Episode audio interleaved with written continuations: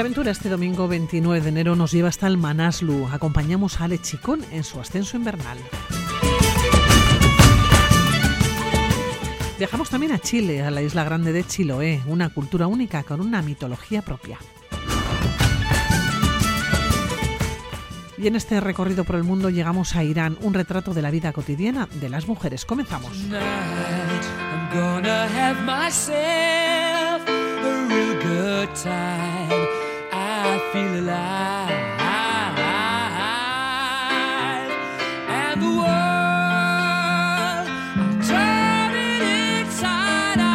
El pasado 6 de enero lograba coronar la cima de la octava montaña más alta del planeta. Hablamos del Manaslu, 8.163 metros de altura que se le habían resistido los dos últimos años debido a las fuertes nevadas y al viento. El 2023 le ha puesto la situación de cara y lo ha conseguido.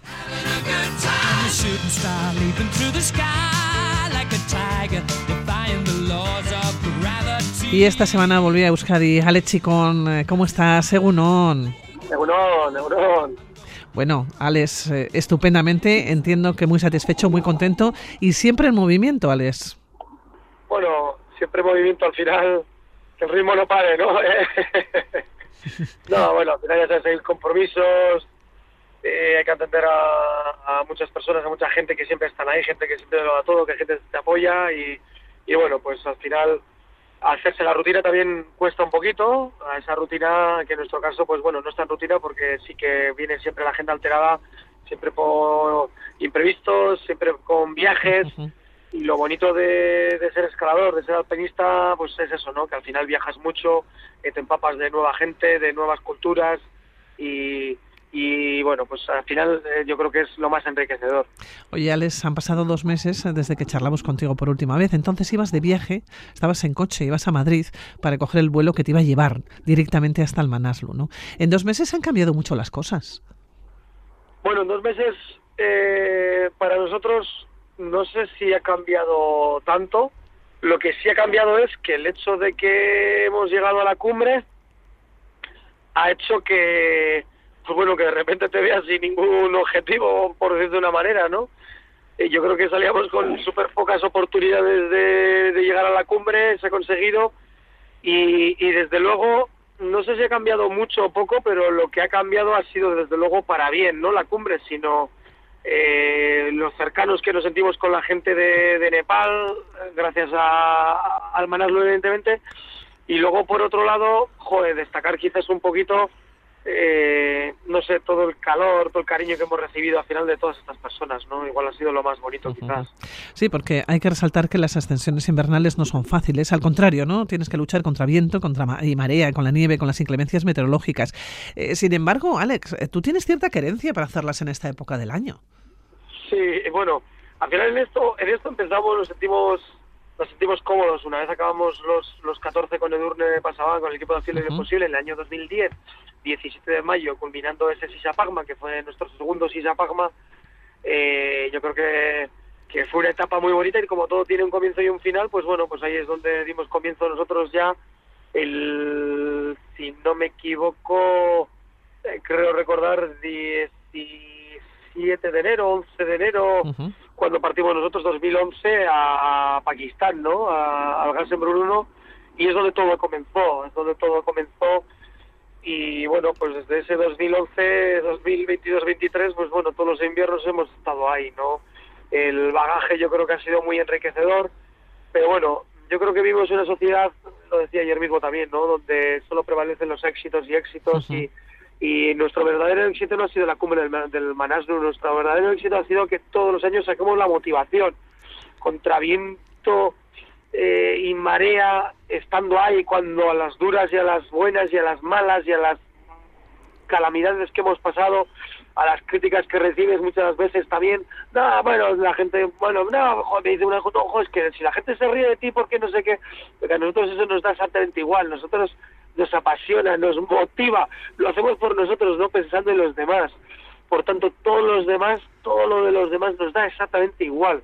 Nosotros nos felicitamos y nos orgullecemos cada vez que un compañero, un amigo, sea de nuestro país, sea Euskaldun, sea donde sea, eh, logra su objetivo.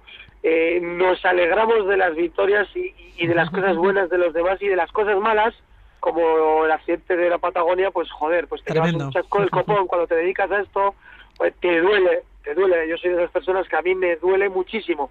Lo mismo que cada semana que se asesina una mujer, desafortunadamente, a ver cuando las cosas empiezan a cambiar, que ya va siendo hora, ostra, pues yo lo siento de verdad en el, corazón, ¿no? Te pones, te pones en el pellejo de su familia, hijo de esa persona lo que tuvo que sufrir. Entonces quizás vivimos en una sociedad una vez más a faltos de, empatía, ¿no? Eh, pero desde luego nuestro verdadero éxito una vez más ha sido el sacar la motivación y el seguir con esa ilusión como el primer día, ¿no? Y el, cuando te caes te levantas, cuando te tropiezas te vas a incorporar. Ese es el eh, nuestro. Oye, Alex, hay una frase que has dicho estos días eh, que me gusta mucho, que ni ahora eres el mejor del mundo, ni antes serás el peor. Claro, eso es, porque por, por, ahí lo decía un poquito, ¿no? Claro, han sido seis largos años que no han subido, hombre, hemos hecho el Pumori, hemos hecho la Madablan, jo, para nosotros cosillas que, bueno, pues te, te sacaban un poquito ese, ese mal regustillo igual que se te puede quedar, ¿no? De sabor de boca cuando estás en expedición, pero que parece ahora un poquito, ¿no? Yo no soy de mirar en llevar en semanas sin mirar las redes sociales, etc, etc, o un poquito por encima que me han podido enseñar o te mandan pantallazos los amigos y demás, pero eh, no sé, he visto como mucha presencia en medios de comunicación y digo, joder, si es que yo me he esforzado lo mismo estos seis últimos años, o igual más, hemos arriesgado igual otras veces más, para arriba, para abajo, no sé qué, y este año, joder, pues, pues ha sido ir y besar el santo, sufriéndolo mucho, evidentemente. Nadie nos ha regalado nada, el monte estaba en unas condiciones eh, tremendas, terroríficas, muy duras, eh, pero es verdad que sí que hemos arriesgado más que nunca de 7.000 metros para arriba, claro, pero es que estos seis últimos años atrás no nos ha dado el, el, el monte el tiempo, la oportunidad. Tregua. Y, sí, esa, esa, tregua, ese chance para coger y, poder intentarlo. Pero bueno, eh, a esto es a lo que nos dedicamos y sabemos cómo son las cosas. Pero bueno, en cualquier caso, eh, estamos satisfechos con lo que se ha hecho y, y, como te decía, ¿no? Es que yo me, he esforzado tanto o más que otras veces y resulta que ahora parece que sales hasta en la sopa. Entonces por eso va un poquito así, ¿no? Que creo que ni antes hemos sido tan malos ni ahora somos tan buenos. Bueno, pues fíjate, 12 días de expedición, 48 horas de escalada, en lo que también has denominado la experiencia más extrema de, de tu vida, ¿no? La experiencia más dura, en la que más has sufrido, más miedo has pasado y en la que mayores riesgos has asumido. ¿Esto es así? Sí, en, cuanto a la exposición, yo creo que es una exposición muy alta, porque claro, cabe destacar que el monte, pues bueno, pues lo teníamos preparado un poco, pero eh, de aquella manera hasta campo 2.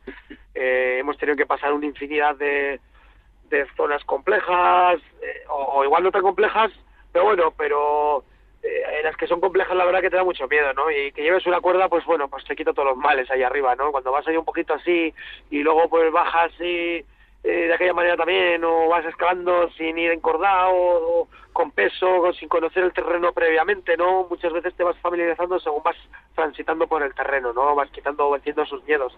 Pero bueno, pues te toca subir y bajar sin, aunque conozcas la montaña, pues previamente sin saber dónde están los entresijos de esa montaña, ¿no? Entonces, bueno, pues eso te da un plusecito. Y luego, por otro lado, como decía, desde los 6.200 metros no habíamos equipado un metro de cuerda. Estaba la montaña en unas condiciones algunas zonas muy buenas, pero otras había un hielo muy muy duro, muy exigente, que eso te hace que esté la montaña, hostia, dices, si está todo tan, tan, tan helado, eh, que, que, dices, joder, tengo un patinón aquí y caigo 3.000 metros para abajo, ¿no? Y sobre todo hay que destacar desde esos 6.900, desde el campo 3 donde pasamos, donde vivaqueamos por última vez, eh, desde ese último Viegabac hasta hasta lo que es la cumbre, pero pasando por tramos como 7400, 7600, zonas hostia, peligrosas y el viento nos castigó de lo lindo, pues a mí se me hizo francamente duro y yo creo que eh, no era el único que iba pasando miedo y que le temblaban las piernas y que temblabas del frío que tenías, ¿no? Eh, yo creo que ha sido una experiencia vital muy muy dura donde donde hemos habido que echar el resto, donde ha habido momentos en los que eran bonitos porque no tengo palabras ni adjetivos para describir tanta belleza de aquel amanecer, pero a su vez tanta tanta dureza, ¿no? Que iba un poquito eh, vamos a decir eh, tapado, ¿no? Ocultado bajo aquellas condiciones tan duras, ¿no? Bueno, no pudisteis eh, comer ni beber eh, durante esas 48 horas eh, que hemos dicho y apenas pudiste disfrutar unos minutos de la cima, ¿no? Porque había que iniciar rápido el descenso precisamente por esas condiciones en las cuales se encontraba la, montaña. Y por otro lado, claro, el objetivo principal es regresar al campamento base. Tal cual, lo estás diciendo, yo creo que es así. fue fueron horas duras. Yo en mi caso, desde el día 4 por la mañana, ya de los nervios, pues no comes nada, no comí nada hasta el día 7, me tiré eso, del 4 al 7. Así me he quedado, que me, que me empezó, me dijo, ¿cuánto has perdido? Y yo digo, nada, 3 4 kilos, no. Pues yo creo que fui con unos 79 y estoy en 73 kilos y medio. ¿no? 73 y medio, sí. Sí, estoy delgadito, delgadito. Pero bueno, yo creo que lo que pierdes es mucha, lo que es musculatura, más que otra cosa, ¿no? Estoy en, como te decía, en 73 kilos y medio, pero yo creo que fue, eh, francamente, del esfuerzo de esos días, eh, entre comprendidos entre el día 4 y el día 7 de, enero. Estoy convencidísimo de ello y de lo que allí eh, apuramos y en todos los aspectos, ¿no? Sí corregirte tan solo, Pilar, en beber, el día de cumbre sí que no bebimos, pero los días previos bebí tanto que bebíamos tanto que luego no me entraba nada ni para comer, ¿no? Eh, la clave yo creo en mi caso fue eso, pues la hidratación, ¿no? El hecho de, todos los días, el día 4 y el día 5 en, en, tragarnos, pues eso, pues 5 litros de agua, 5 litros y medio, casi 6 serían el primer día, y el segundo día, pues eso, pues rozando los 5 litros tranquilamente, ¿no? Eso requiere de mucha dedicación, estar ahí, y bueno, pues de, esforzarse en todos los aspectos, ¿no? Y luego ya el día de cumbre pues pude aguantar por eso, pero pero la verdad que no comimos nada sólido. Oye, Alex, eh, cuando llegas al campamento base, ¿recuerdas lo que pensaste? Cuando llego al campamento base lo que recuerdo es coger y decirle a que no vuelvo más. Que no vuelvo más. Y ahora han pasado ya unos días más, estás aquí en casa y se te han quitado todos los males, os quitado todos los miedos, o como que eh, normalmente en este tipo de ataque a cumbre tienes como vagos recuerdos, ¿no? No tienes igual. En mi caso, joder, tengo una lucidez tremenda, me acuerdo perfectamente de muchas cosas, no porque haya sido tan cercano, pero es verdad, ¿no? Eh, hay veces que no te que no te acuerdas. Yo creo que estaba con tanto miedo que vas como más activo, vas como más despierto quizás. Eso por un lado. Y luego por otro lado, eh, ya te digo, según llegué dije, ya no vuelvo más, pero parece que ahora te nos va olvidando eso y eso, esos muy duros momentos, pues bueno, pues han quedado como en vagos recuerdos quizás, ¿no? Y te veremos a lo largo del año seguramente en más expediciones, oye, con la tranquilidad que da estar ahora en casa, ¿no? Que hayan pasado, bueno, estar en casa, estás eh, de camino porque siempre, siempre estás maquinando, ¿eh? eh nuevos proyectos, pero con la tranquilidad que está ahora mismo estar en casa, que hayan pasado más de 20 días desde que hollaste la, la cima. ¿Qué piensas? Bueno, yo creo que eh, estar en casa siempre tranquiliza, quizás puede ser una, una falsa sensación, ¿no? Al final de confort y de seguridad, ¿no? Siempre igual tendemos a regresar a casa y, y bueno, pues es bonito estar en casa, pero bueno, también es bonito eh, viajar, ¿no? Y yo creo que nuestra vida no es más que un simple o mero viaje, ¿no? Y cada uno elige, yo creo que su viaje. Ahora estando aquí en la, en la tranquilidad, no sé si en la tranquilidad porque voy corriendo, derramando a todos los lados, pero sí que, de asimilar eh, pues bueno pues lo que se ha conseguido no cada día que pasa pues bueno yo creo que igual pues es un pelín más consciente Oye, llegaste con quemaduras en las orejas, en la nariz y en la lengua. Eh, ¿Te has recuperado ya? Sí, tengo el pie igual un poquito más, algunas caras así el dedo gordo del pie izquierdo y demás. Eh, es donde pues igual puedo estar un poquito más más tocado quizás, pero pero lo demás, bueno, pues poquito a poquito, ¿no? Es incómodo, pues cuando te tocas a la sábana, cuando ahora hace un poquito más de fresquito, pues bueno, pues la nariz, eh, tengo un trancazo del copón, no sé, yo creo que al final, pues todos los males te salen ahora, ¿no? Cuando vuelves a casa y vienes igual un, un poquito justito físicamente, pues ahí es donde, me aparece todo. Oye, ¿el trancazo te lo has cogido aquí? ¿No te lo has cogido en el Manaslu? No, en el Manaslu, desmontando todos estos días atrás pues bueno, que me quedé por allí desmontando lo que es el campamento base de abajo ya, lo último que faltaba y, y bueno, pues eso que desmontas tiendas para arriba, para abajo, fui con poquita ropa y bueno, pues eh, lo típico, ¿no? Ya bajas, estás un poquito con la guardia bajada, ¿no? No estás ahí eh, tan atento, tan ahí a todo pues que bueno, pues yo creo que es normal, ¿no? Y luego la vuelta ha sido un viaje duro, que estuvimos allí, sales de Kamandú y tres horas casi largas, tres largas horas antes de que el avión se ponga en marcha montado dentro del avión, vaya tortura. Así te quieres dar algo, no vienes de la tranquilidad de estar allí de repente atado en un, con un cinturón de seguridad metido allí, un avión que estaba hasta reventar, que no había un asiento libre, pues imagínate, en la fila 38, la última fila del avión allí, que apenas sin tener espacio allí, yo creo que me he pillado la, un trancazo del copón. Bueno, Alex, te deseamos desde luego lo mejor, te damos la enhorabuena, lo mismo que te la damos siempre, ¿eh? cuando te vas a una expedición, independientemente de que consigas o no consigas ¿no? El, objetivo. El objetivo fundamental, y lo decíamos al principio, regresar al campamento base sano y salvo. Bueno, Alex, hasta la siguiente, ya me seguirás contando, ya seguirás contando a los oyentes de Radio tus próximas expediciones. Que te vaya muy bien. Es que recasco a titular de tu corazón a todos los oyentes de, Radio Victoria, como no, y un saludo enorme a las familias de Iker Amaya, de sus allegados, y también, como no, yo soy Linaza, yo soy de Lemona, pues él es de Igorre, eh, qué decir lo que le estará pasando por su mente ahora después de haber perdido, a sus compañeros también, así que un fuerte abrazo también para él de todo corazón. Tremendo. Ale Chicón, Millasker. Recasco.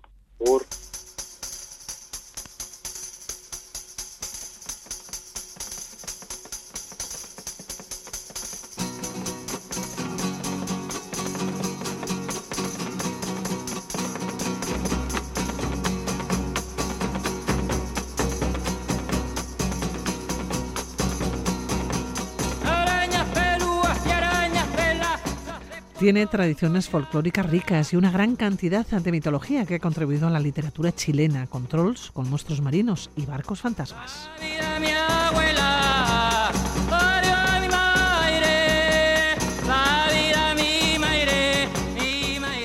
Es la singularidad de Chiloé en el sur del país, una cultura única con una mitología propia.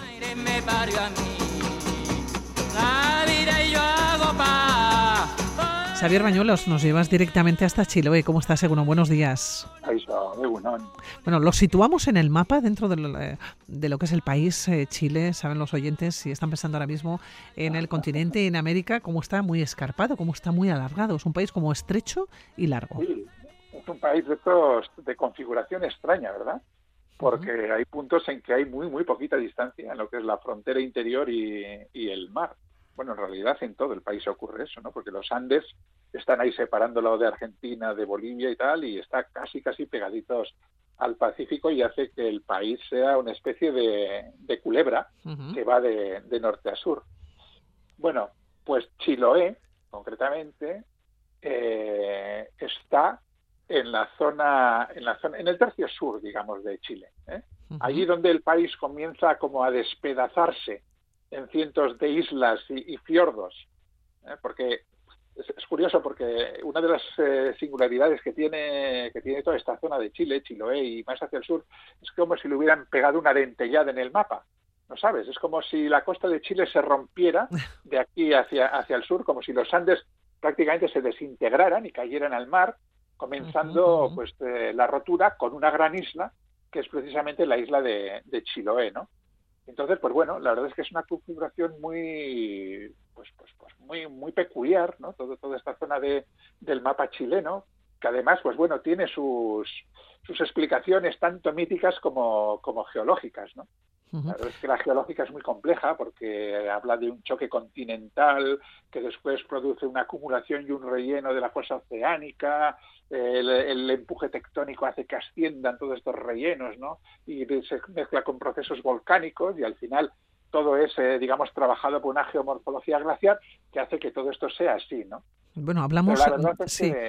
Sí, decía que es, que es que la mítica, sin embargo, pues también tiene su cosita, ¿no? Es muy, muy bonita, ¿no? Porque al final es, eh, desde cuenta de la leyenda, las leyendas son, son leyendas mapuches, que es una de las, de las poblaciones tradicionales que han, que han estado en la zona, ¿no? Cuando, cuando cuentan que hay dos serpientes, Kai Bilú, que es la serpiente mala, y Tentembilú, que es la serpiente buena, que luchan, luchan por, por conquistar toda esa tierra, Kaikai Bilú va dando coletazos y va rompiéndolo todo, y Tentembilú va intentando proteger a, los seres humanos y, y haciendo que, persista la tierra, ¿no? Y pues, afortunadamente vence finalmente Tentembilú, o sea, la buena, ¿no?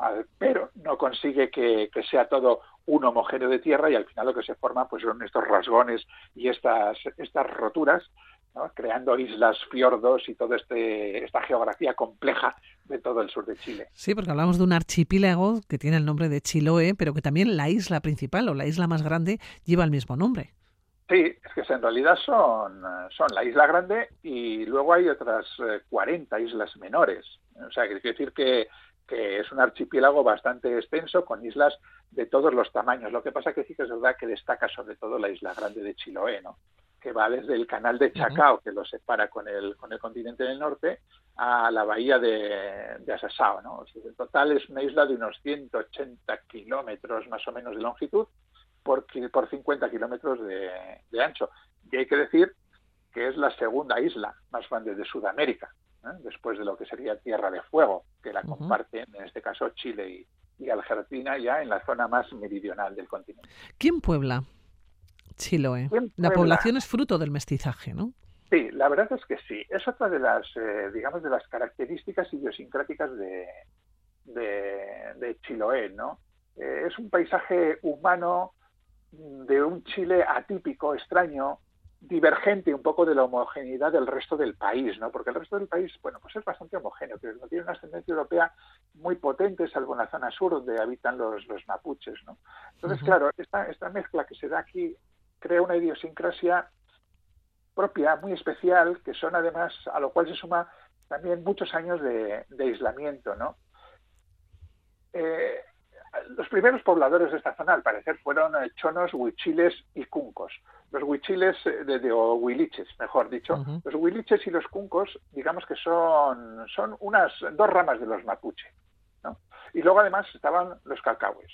Entonces, digamos que esta es, digamos, la mezcla indígena con la que se encuentran los europeos cuando, cuando llegan. Cuando, en 1567, pues Martín Ruiz de, Gamboa, durangués, por cierto, ¿eh? que fue, fue teniente general de los ejércitos eh, castellanos y conquista Chiloé, ¿no? Después fue gobernador de Chiloé, eh, fue el fundador de Castro, que es la, la, capital de, de Chiloé, y, y, al final también terminó siendo gobernador de Chile. Bueno, pues ellos se encuentran con todas, con toda esta mezcla de, de indígenas, ¿no?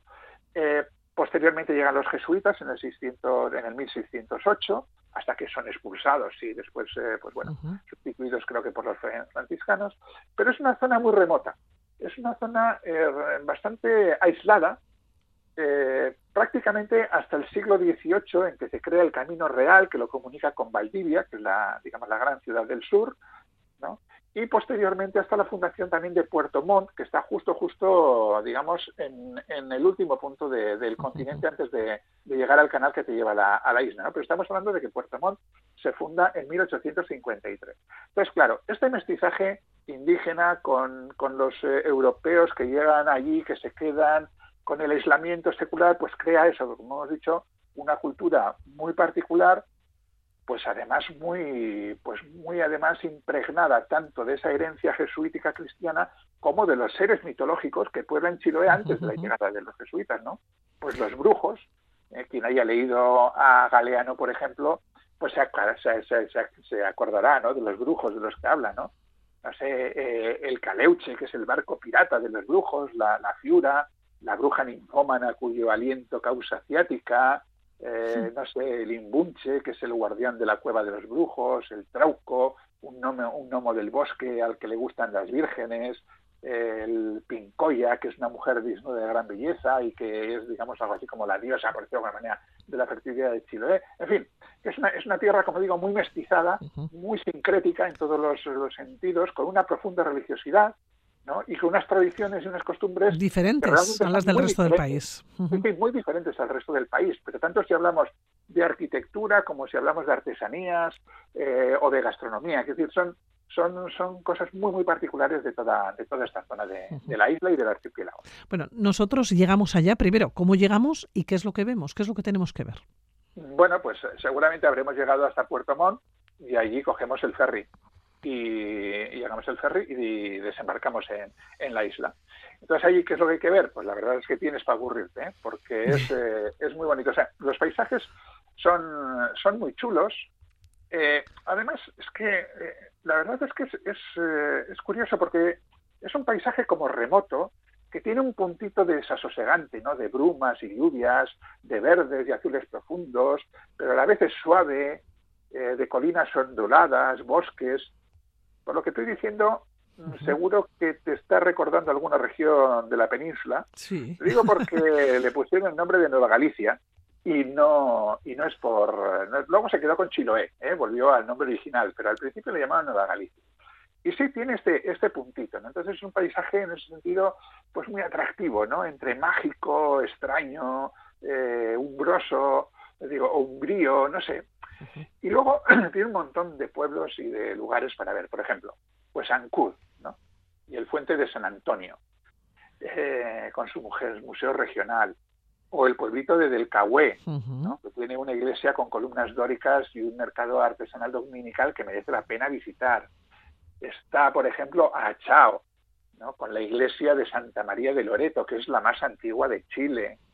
Eh, la isla de Quinchao, en la isla de Quinchao hay, hay dos, eh, está Cura, Curaco de, Vélez, por ejemplo, donde hay una arquitectura popular chilota, ¿no? Con la típica tejuela, que era como construían, ¿no? No sé, eh, está Castro, por supuesto, que es la capital, con su barrio de palafitos, que la verdad es una auténtica preciosidad, porque además está lleno de colorines allí eh, junto al mar. Eso, eso te iba a preguntar, porque estoy viendo imágenes ahora mismo mm, de la isla y estoy viendo las casas y colorines porque las casas, la construcción, son de colores. Sí, sí, hay muchísima construcción de madera y están pintadas de, colores en, muchísimas ocasiones, efectivamente. Y, aquí concretamente, en el barrio este de los Palafitos de Castro, es donde, digamos, se, despliega todo una especie de arco iris. Entonces es, es, muy bonito, ¿no? Ver todas las casas de madera sostenidas sobre los pilotes que descansan directamente en el fondo de, atravesando el agua y descansan en el fondo.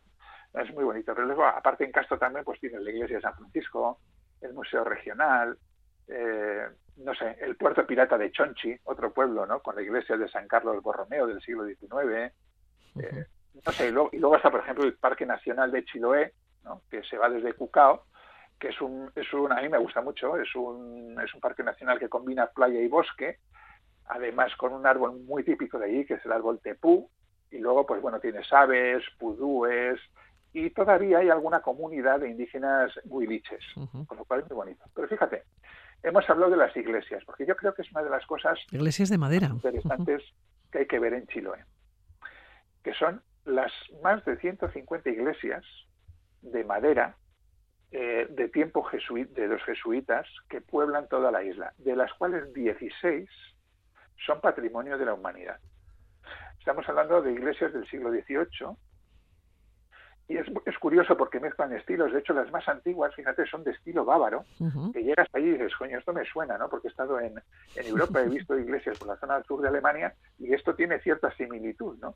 Porque efectivamente son de estilo bávaro, ¿no? Aunque posteriormente ya se va construyendo o se va reconstruyendo en estilo neoclásico, ¿no? Pero es muy, es muy bonito porque son maderas, eh, son eh, eh, todas hechas de madera, no tienen normalmente ni un solo clavo, va todo a conjunturas, de hecho en algunas de las iglesias te explican cómo se fabricaban y la verdad es que te quedas alucinado de la cantidad de junturas diferentes que se pueden hacer para evitar los clavos, Son iglesias con fachadas porticadas, con techo a dos aguas, presididas normalmente por una torre, suelen tener arquerías en, la fachada. No sé, eh, es, una, es una arquitectura muy propia, muy particular y yo creo que destacan, por ejemplo, las de Achao, la de Tenaún, eh, ¿qué más? Pues la de, la de Chelín, por ejemplo, es muy bonita, la de Bulipuri también, la de Quinchao, eh, Kikaví, Mercón y también la de Ullar. Yo, yo diría que estas serían las, las iglesias imprescindibles, ¿eh? aunque ya te digo, hay más de 150 y se van a ver y las vas a ver y las vas a disfrutar. Bueno, todo esto en la isla grande, claro. Yo me pregunto, eh, Xavier, para moverte a otra isla, ¿es posible? Mm, bueno, Porque son islas pequeñas, entiendo, muy pequeñas. Sí, sí, pero el 90%, el 90 de la población está aquí, ¿eh? está en la isla grande de, de, de Chiloé y luego, si quieres moverte por islotes, en realidad lo que tienes que es convencer a algún paisano de que te, que te lleve. claro. Sí, sí, realmente eh, unido con el continente está la isla grande y luego entre ellas, pues, hombre, yo no sé si hay algún servicio público, ahora, la verdad. ¿eh? Yo cuando he estado por allí no lo había y si querías moverte tenías que, ir con algún pescador o tal y decir, oye, va, podemos ir allí. Y si, bueno, si te llevaba, pues bien, y si no, pues te quedabas en la isla grande. De todas formas, sí. de todas formas vas, vas a ir y en la Isla Grande tienes, tienes eh, de sobra ¿eh? para, para estar allí una semanita tranquilamente disfrutando de, pues no sé, desde las carreras de caballos que son muy típicas allí en esto y además eh, son carreras de caballos eh, como las vemos en las películas ahí en plan salvaje ¿viste? o en la pampa, ¿no sabes? Pues de, este estilo, ¿no? es un paisaje, desde luego, eh, muy, muy, bucólico. ¿eh? Las imágenes que ahora mismo estoy viendo de Chiloé, de la Isla Grande, muy pero que muy bucólico y además te, atrapa enseguida, da la sensación de tranquilidad. ¿eh? sí. es muy rural, porque es que no hay grandes ciudades. La ciudad más grande es Castro y no sé qué, habitantes tendrá, pero es pequeñita. Entonces, pues bueno, en realidad allí lo que vas a disfrutar es de mucha naturaleza y luego de todas estas peculiaridades humanas, arquitectónicas y culturales que tiene la isla. Ya estamos pensando en ir. ¿Cuándo es el mejor momento? Hombre, yo creo que lo mejor es ir en el verano austral. O sea, ahora mismo. Sí, claro, efectivamente. ¿no? Bueno, digamos que entre primavera y otoño. ¿eh? puede ser prima, mediados de primavera, verano, hasta mediados de, otoño, que llegas allí al pueblito de Parguá, te coges el ferry, llegas a Chacao y listo. Claro, hablamos de primavera, verano austral, es decir, nuestro, invierno. Sí, nuestro enero y febrero más o menos. ¿Y qué vamos a comer? Llegamos allá, ¿qué es lo típico? No nos podemos marchar de la isla sin comerlo. No, no, y sería un pecado, ¿eh? Como lleguen, vayas allí, Pilar, y no me digas que te has comido un curanto, te hecho la bronca. ¿Qué es un curanto? Pues un curanto es una forma que tienen de hacer una especie de asado haciendo un hoyo en la, en la tierra, meten eh, piedras calientes, muy, muy, muy calientes, meten ahí la olla, lo cubren con tierra y lo cubren con, eh, con hojas y esperan a que tranquilamente el calor vaya haciendo su labor y después de un par de horas, tres o lo que sea que hayas eh, metido, dependiendo, porque el curanto puede ser de muchas cosas, puede llevar eh, verduras, puede ser de carne, puede ser de pescado, eh, se saca y aquello está para chuparse los dedos. Y luego otra cosa, yo no soy muy amigo de las, de las ostras, pero una de las, una de las reinas de la gastronomía allí en, en la isla, sobre todo en el pueblito de Curaco de Vélez, o en Caulín son las ostras. Pero no te estoy hablando de cualquier ostra, te estoy hablando de ostras más grandes que mi mano. Es decir, que, son eh, ostrones muy grandes, enormes. Bueno, la verdad es que casi todo el marisco, que es una cosa muy típica de comer en Chile, eh, suele ser de un tamaño considerablemente mayor al que estamos eh, habituados a ver aquí. sobre todo los mariscos, digamos, de concha, ¿eh? pues eh, almejas, ostras, eh, todo este tipo de cosas. Y allí yo me acuerdo que, hemos estado, cuando, hemos estado y tal, te daban elegir, ¿no? En Curaco de Vélez, por ejemplo, de, bueno, ¿qué tipo de ostra quieres, no? De tamaño A, B o C. Y claro, una era grande, la otra más grande y la otra todavía mayor. superior. Bueno, pues prometido. Comeremos ostras y comeremos curanto. Ahora nos tenemos que ir. Xavier, un abrazo. Muy bien. Venga, nos vemos. Agur.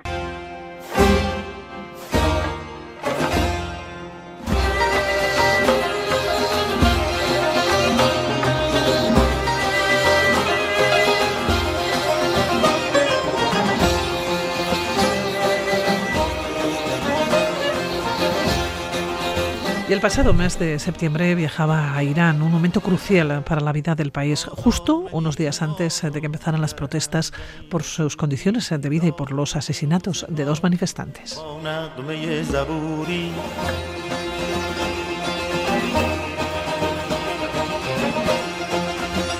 País en el que las mujeres han ido ganando grandes pequeñas victorias y donde por ley valen la mitad que los hombres. Aún así, son ellas las que han liderado los grandes cambios del país.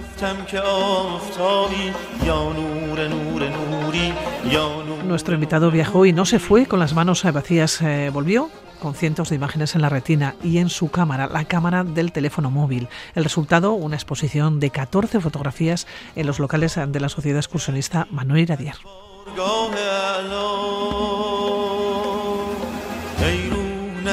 El título, Irán, un retrato de la vida cotidiana de las mujeres. Goyo Martínez, ¿cómo estás? Uno, buenos días. Oye, Goyo, ¿qué fuiste a buscar a Irán? Bueno, pues eh, había una propuesta para ir a... Bueno, era un viaje entre Irán, Armenia y Georgia y entonces pues me llamó mucho, ¿no? Porque esos países pues suenan muy exóticos. Eh, Armenia es el primer estado cristiano oficial ya del siglo III. Bueno, pues me llamaba y yo creo que, que para sacar fotografías pues también era muy atractivo, pues me apunté. ¿Te apuntaste? Porque tú eres un viajero, te gusta mucho viajar. Bueno, pues eh, uno hace lo que puede, ¿no?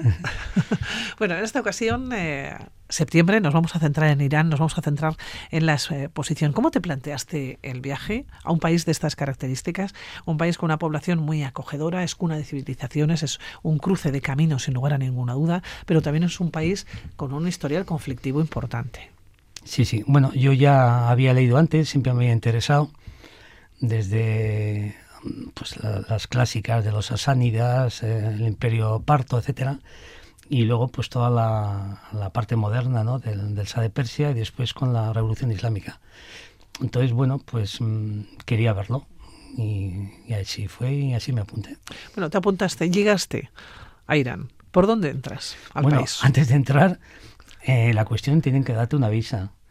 Entonces tienen que pedir a, al Ministerio de Interior permiso, lo mandan a la Embajada de Irán en España y te dan una visa, cobrando, claro, y la visa te dan un papel, no te sellan el pasaporte, porque si te sellan el pasaporte ya saben que no puedes ir a otros ni países, a Israel, ni a Estados Unidos, a ningún sitio. Entonces te dan una hojita, un papel, y con eso ya entras ahí a, a Irán por, por, el aeropuerto, haciendo escala siempre por Estambul, que es la entrada a Asia y allí nos presentamos. Y lo primero, pues cambiar dinero. Claro, te sorprende cuando dices, bueno, solo hay que cambiar 100 euros para 12 días y te dan no sé cuántos millones de reales, ¿no?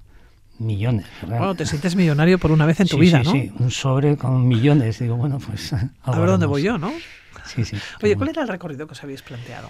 Era eh, el noroeste. Como sabéis, eh, Irán es casi tres veces España y tiene más del doble, unos 85 millones y claro, no es, es, eh, es, imposible abarcarlo en unos días, necesitas mucho tiempo.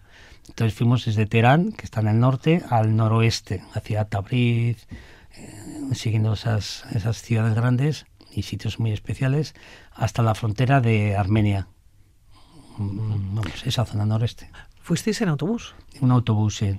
Bueno, como eres millonarios, sí, podéis, alquilar un autobús para vosotros. Un autobús para nosotros y también eh, eh, bueno, lo que hacíamos es eh, un par de recorridos, veía andando, hicimos eh, senderismo y tal, para visitar algunos castillos raros del Babat, que subir mil escaleras, tardas dos horas y pico ir y volver, y otro para la gente que juega a PlayStation, fuimos a ver el castillo de los de la secta de los nazarís, que es de los Assassin's Creed. Si le suena a la gente que juega, pues está basado en un sitio espectacular ahí en, el, la punta. te preguntaba al comienzo ¿Qué ibas a buscar a Irán? Eh, ¿Qué ibas a buscar o, qué pensabas de los lugares? Porque eh, tú eres una persona que te preparas en principio los viajes, ¿no? Ya sabías a dónde ibas a ir.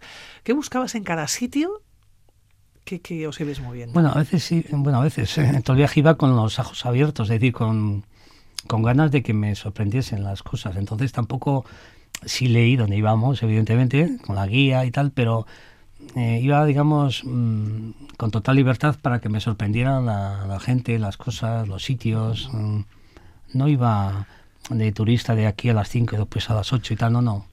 Había que ir a tal ciudad, nos tocaba ver cosas, pues, y si hablabas con la gente, bueno, la gente se acercaba, muy amable, Wilcon, ¿a dónde sois? O sea, es la gente muy hospitalaria. Sí, sí, es fotos con nosotros porque no hay turistas y después yo aprovechaba para decir, pues em, me dejas hacerte fotos y se dejaban. ¿Cuántas fotos? Con el teléfono móvil, porque la gran cámara la habías dejado en casa. Sí, sí, ya últimamente cuando vamos por ahí no llevo la cámara, es decir, la cámara pesa, al final tienes que llevar un par de objetivos, tal, y entonces con el móvil, llevas un móvil bueno, pues eh, es también asusta menos. Con una cámara impones y asustas a la gente. Y con el móvil no es fácil. Como todo el mundo tiene un móvil y todo el mundo hace fotos, pues es más, no sé, más agradable, más, más amable. ¿Cuántas imágenes? Pues no sé, eh, yo creo que las he dejado en 2000 o así. Y de esas 2000 has seleccionado ahora mismo 14 fotografías y cada imagen tiene una historia. Sí, sí, claro. bueno, he elegido 14, podría haber elegido 30, es verdad. Pero bueno, es verdad que eh, también en cada sitio, pues eh, si la gente hacías un mínimo contacto, pues eh, te preguntaban de dónde eres, pues tú decías dónde sois, o iban de, de peregrinación, pues son chitas, iban, tienen como santos, también tienen días para ir. y les veías que estaban haciendo, estaban trabajando, estaban cogiendo el té, o estaban haciendo pan, o bueno, o estando por allí también de, paseo y bueno, pues eh, les hacías. Mira, vamos a hacer ese recorrido, el recorrido que hiciste a través de las 14 fotografías, ¿no? Eh, haznos un recorrido por la exposición y sobre todo vamos a hablar de las fotografías y de la historia ¿no? que, cuenta y del lugar al que pertenecen. Bueno, a veces eh, no me acuerdo de los nombres de todos de los nombres, ¿no? Pero eh, si íbamos a sitios que eran los típicos, que eran las mezquitas, etcétera, y ahí era un poco más compromiso hacer las fotos, porque la gente está, pues, está rezando o está es diferente. Pero sí cuando ibas a comer a algún sitio, ibas al, del castillo este de los asesinos, eh, que comías un restaurante al aire libre, eh, pues había más comunicación con un guía que sabía castellano. Pues claro, el farsi todavía no controlo, ¿no? Entonces, pues, pues les preguntabas cosas y de forma indirecta. Y entonces, pues es verdad ¿Se dejaban sacar fotografías? Porque tienes muchas fotografías que son retratos de alguna manera. ¿Se dejaban? Sí, sí, pero sin ningún problema. Es más, yo aprovechaba también cuando ellos querían hacerse fotos con nosotros y con los niños y tal, sobre todo las mujeres, que eran algunas mujeres con nosotros. Y entonces yo aprovechaba y les decía que quería hacerles fotos. El problema era para mandárselas. Yo normalmente cuando hago fotos las intento enviar, pero no había manera. La gente mayor no, no controla la, los teléfonos, la tecnología, eh, tiene bastante control este gobierno que tiene teocrático la información. Y entonces sí les enseñaba y tal, y bueno, era diferente. Pero bueno, mm, se dejaban sin ningún problema. Otras veces, por no acercarte tanto y hasta allí y pedir permiso, pues acabas de lejos, pero con fotos mm, normales de su vida diaria de trabajar. Sí, hablamos de la vida cotidiana en un momento además muy complicado. Esas fotos que reflejan, la mayoría eh, de ellas son fotos de pues, mujeres, son fotos grupales, pero también fotos individuales. Son fotos anónimas completamente y algunas incluso realizando su trabajo diario, ¿no? Su quehacer diario. Bueno, ellos se veían que le estaba haciendo fotos, que no hacían nada, o sea, que decir una forma de aceptación, decir, bueno, pues estamos aquí, sois turistas, sois los raros en este país porque no hay y entonces sí, sí se dejaban hacer y entonces sin ningún problema. Eh, yo quería acercarme más y por eso muchos son retratos, retratos de la gente, de cómo es la gente y era muy natural. O sea, no hacían cosas raras. Para, Oye, ¿en la zona por donde os movisteis no había viajeros? No, eh, vimos creo, un chico de Salamanca en moto y luego en, la, en Teherán sí había alguno más, algún alemán o así, pero eh, esa sensación de ir a un museo, por ejemplo, que veíamos nadie, o sea, solo nosotros o algún nacional, en los en el de senderismo, pues coincidimos un viernes que es fiesta para ellos, entonces, un sábado, pero el viernes el día de la, la mezquita, eh, y había nacionales, pero no había. O sea, los raros eran nosotros que te miraban o te preguntaban o... Sí, sí, no, no vimos turistas. Oye, hay una imagen eh, que es una, es una mujer, es una señora que está haciendo pan en un mm. horno ¿no? muy característico ¿no? del, del país. Es un horno eh, como si fuese un platillo volante y entonces ponen el pan, el pan lo hacen sin levadura, es como una, una masa y le dan dando vueltas y tal. Y este, en este caso aquí es en el castillo de Babat fuimos y hay todavía hay unos cuantos eh, nómadas en Irán van con sus rebaños pues de, buscando los pastos y aprovechan, pues te venden el té y, la, y el pan que es allí, que está, está muy bien ese pan, vamos. Calentito. Calentito. Sin levadura. Impresionante. Y entonces pues ahí los, los nómadas, ahí les ves con, con sus... Eh, no sé, como los mongoles, esas carpas con, en fin, sí, que Se, que se van moviendo, ¿no? Sí, sí, sí. Y bueno, pues pues eso, vas preguntando y eres todo curiosidad. ¿Y te sorprendió el país? Yo creo que sí. Eh, ya había visto mucho y ya sé que es casi semidesértico en la parte central, pero que tiene cosas de, bueno, el mar Caspio, etcétera. Y sí, porque mm, no es el viaje que tú vas a, iba a decir a venidor, pero en el que, mm, digamos, el, eh, los turistas son los demás. Tú eres el que estás allí de, extraño ¿no? en esa ciudad y preguntando y viendo, todo es sorpresa para ti, porque hay gente que en el autobús dormía eh, y yo no. O sea, y con los ojos abiertos porque yo quiero ver todo. O sea, no, no creo que vuelva, no sé, o espero que sí. Y entonces quiero ver todo. El mundo es muy grande. Sí, sí, demasiado grande para algunos. Oye, las fotografías, eh, como unas 2.000 fotografías en esta ocasión, han sido 14, podrían haber sido muchas más, sin lugar a ninguna duda, a las más exposiciones. Bueno, eh, no es fácil exponer, no es fácil exponer. Eh, y en Vitoria yo creo que menos.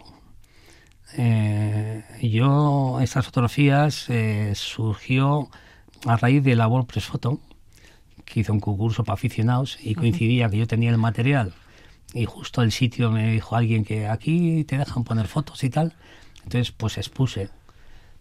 Pero eh, lo propuse con el grupo que fui, que era de Valladolid, la mayoría, y me dijeron, tú manda, he mandado no sé cuántas, 25, y les van a exponer por allí, bueno, pues en plan bien ya en marcos, con cristalito, bien.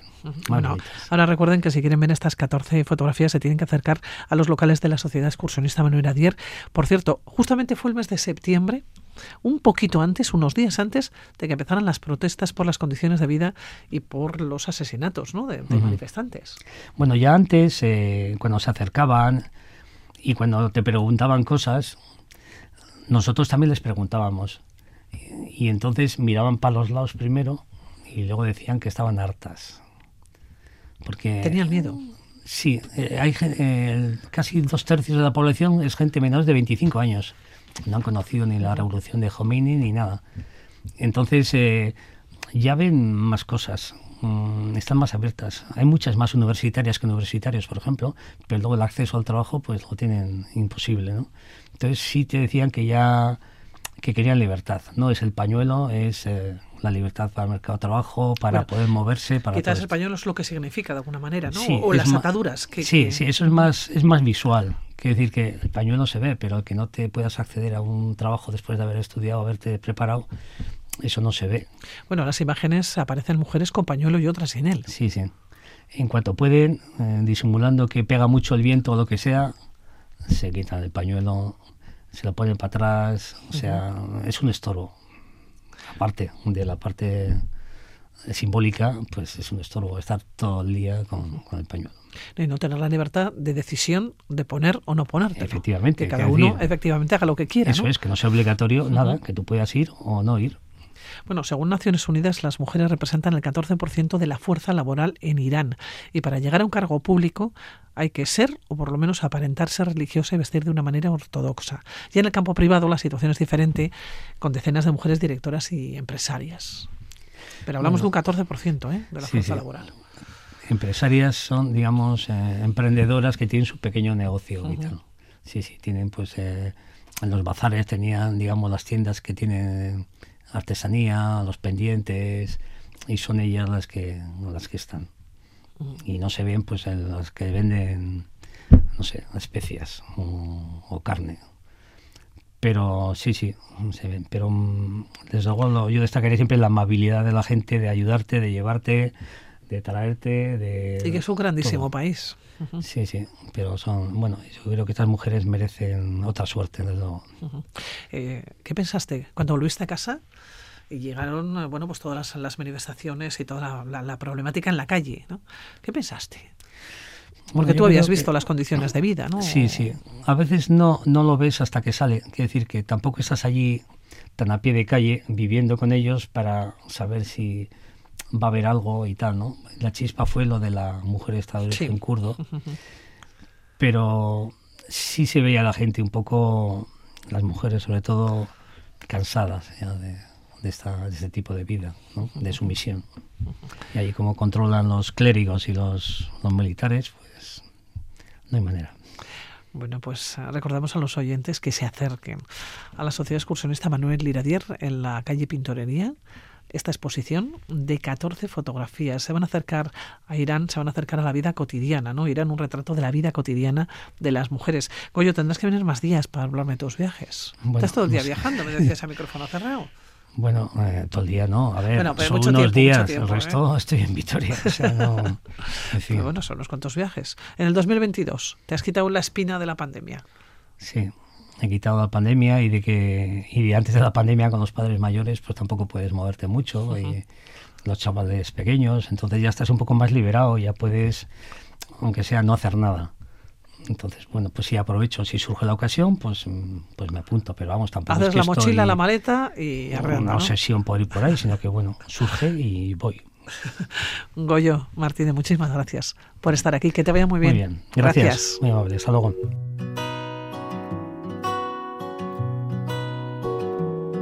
Con la música de Luz Casal ponemos punto final aventureros. Continuamos con Déjate llevar aquí en Radio Vitoria.